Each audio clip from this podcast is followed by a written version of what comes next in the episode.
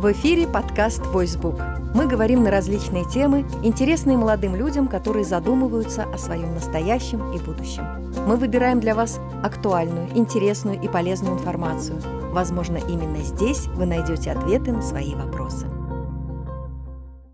Я Елена Вовнова, в гостях студии «Войсбук» Оскар Алимжанов, директор казахстанского национального филиала международной телерадиокомпании «Мир».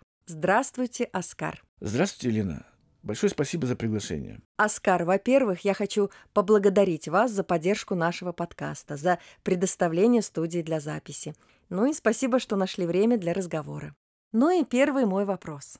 Международная телерадиокомпания «Мир». Оскар, скажите, какое место этой компании на карте казахстанских СМИ?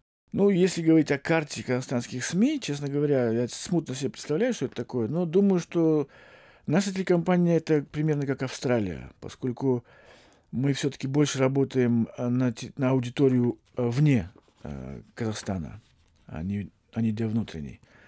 Мы специально созданы для того, чтобы люди стран СНГ, население стран СНГ было в курсе того, что происходит в нашей стране. И думаю, мы с этим справляемся. Понятно, спасибо. Что такое независимые СМИ? И есть ли они в Казахстане? Ну, здесь все зависит от того, что мы называем независимыми СМИ. Обычно под независимыми подразумевают негосударственные СМИ, но э, есть такая фраза, кто платит, тот и заказывает музыку, да? Вот это применимо и к СМИ.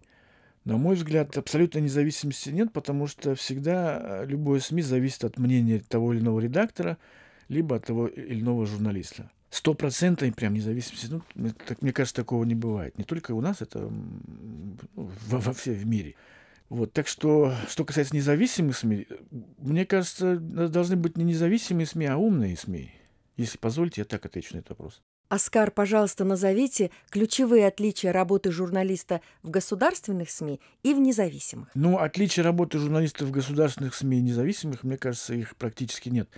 Опять же, все зависит от вашего главного редактора. Кто-то любит, э, чтобы люди приходили к 9 утра, кто-то предоставляет большую свободу. В общем, это, в принципе, журналистика такая вещь, что здесь нет эм, определенных жестких правил, согласно которым бы человек развивался в профессиональном плане.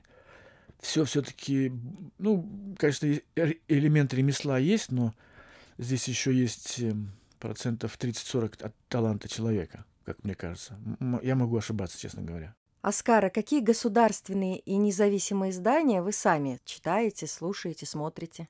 Ну, что я смотрю, что я слушаю, что я читаю? Честно говоря, я э, тоже слушаю подкасты а, в основном в свободное время. Ну, это в основном такие образовательные подкасты. Читаю я, ну, все, что люди читают в интернете. На самом деле, э, признаться честно, то телевизор дома я практически не смотрю, только на работе. Аскара, следующий вопрос очень актуален для наших слушателей. Скажите, пожалуйста, где сегодня в Казахстане можно получить профессию журналиста? Ну, я, конечно, имею в виду не просто диплом, а именно профессию. Ну, профессию журналиста, насколько я знаю, можно получить во многих вузах, но на самом деле профессия журналиста, она не дается с дипломом. Это все-таки больше не профессия, а призвание. А, ну, как мне кажется. Потому что ну, здесь, я же говорю, здесь есть элементы ремесла и творчества. Чего больше, ну, все зависит от каждой конкретной ситуации. Поэтому, имея просто диплом, нельзя сказать, что человек журналист или ну, состоялся в профессии, как мне кажется. Я знаю э, много, множество примеров, когда есть прекрасные профессиональные журналисты, они, они, они очень известные, но они без, э, без диплома, и ничего страшного в этом нет. Я знаю, что ваша компания берет на стажировку молодых специалистов.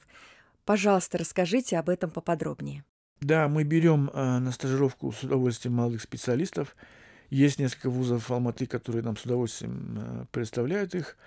Но, к сожалению, вот за весь мой опыт работы я не, не вижу, э, очень редко, вернее, я встречаю людей с огнем в глазах, которые бы действительно ходили, вернее, которые бы хотели бы приобрести профессию не для того, чтобы там э, помелькать в телевизоре, стать популярным, а чтобы действительно стать настоящим журналистом. К сожалению, таких людей мало. Ну, в принципе, может быть, их и всегда мало. Может быть, это не только характерно для сегодняшнего времени. Не знаю.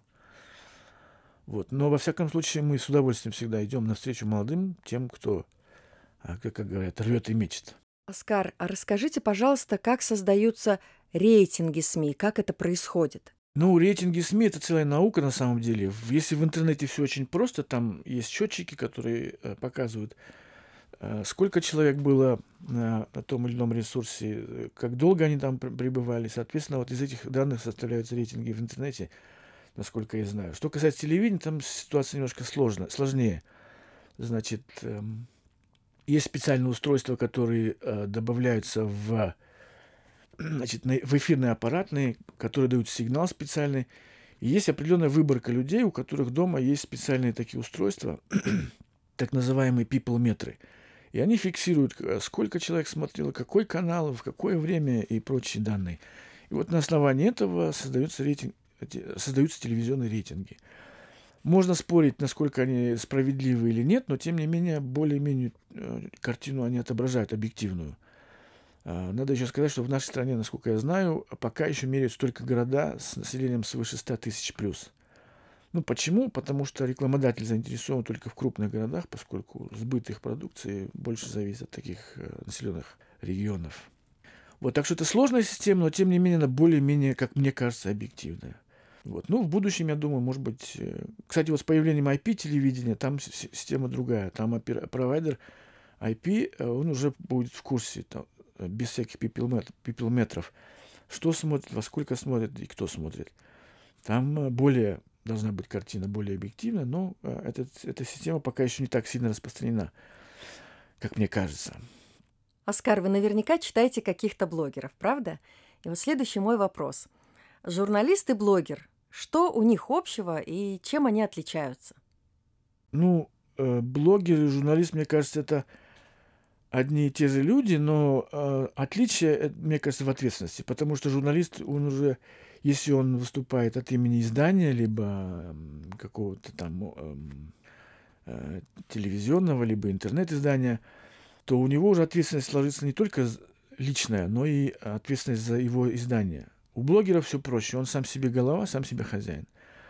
Ну и, соответственно, порой у блогеров э, проблема с э, то, что сейчас называется модным словом факт-чекинг, да.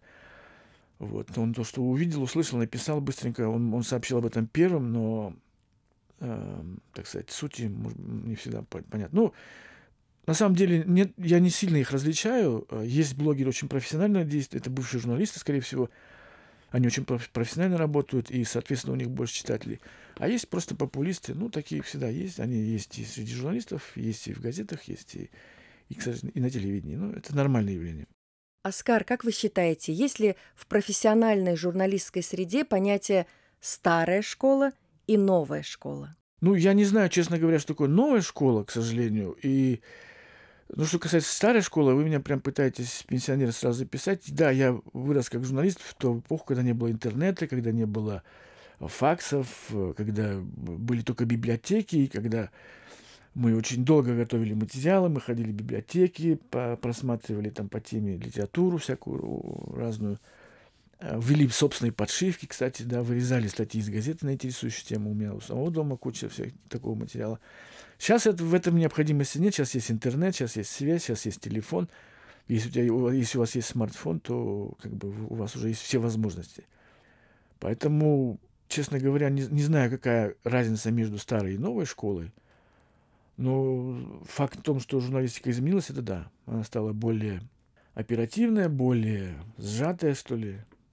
То есть, если раньше нас учили каким-то там литературным изыском, ну, я имею в виду печатную журналистику, то сейчас, мне кажется, этого уже ничего не остается. Хорошо это или плохо, не буду судить, не знаю. Оскар, и последний вопрос.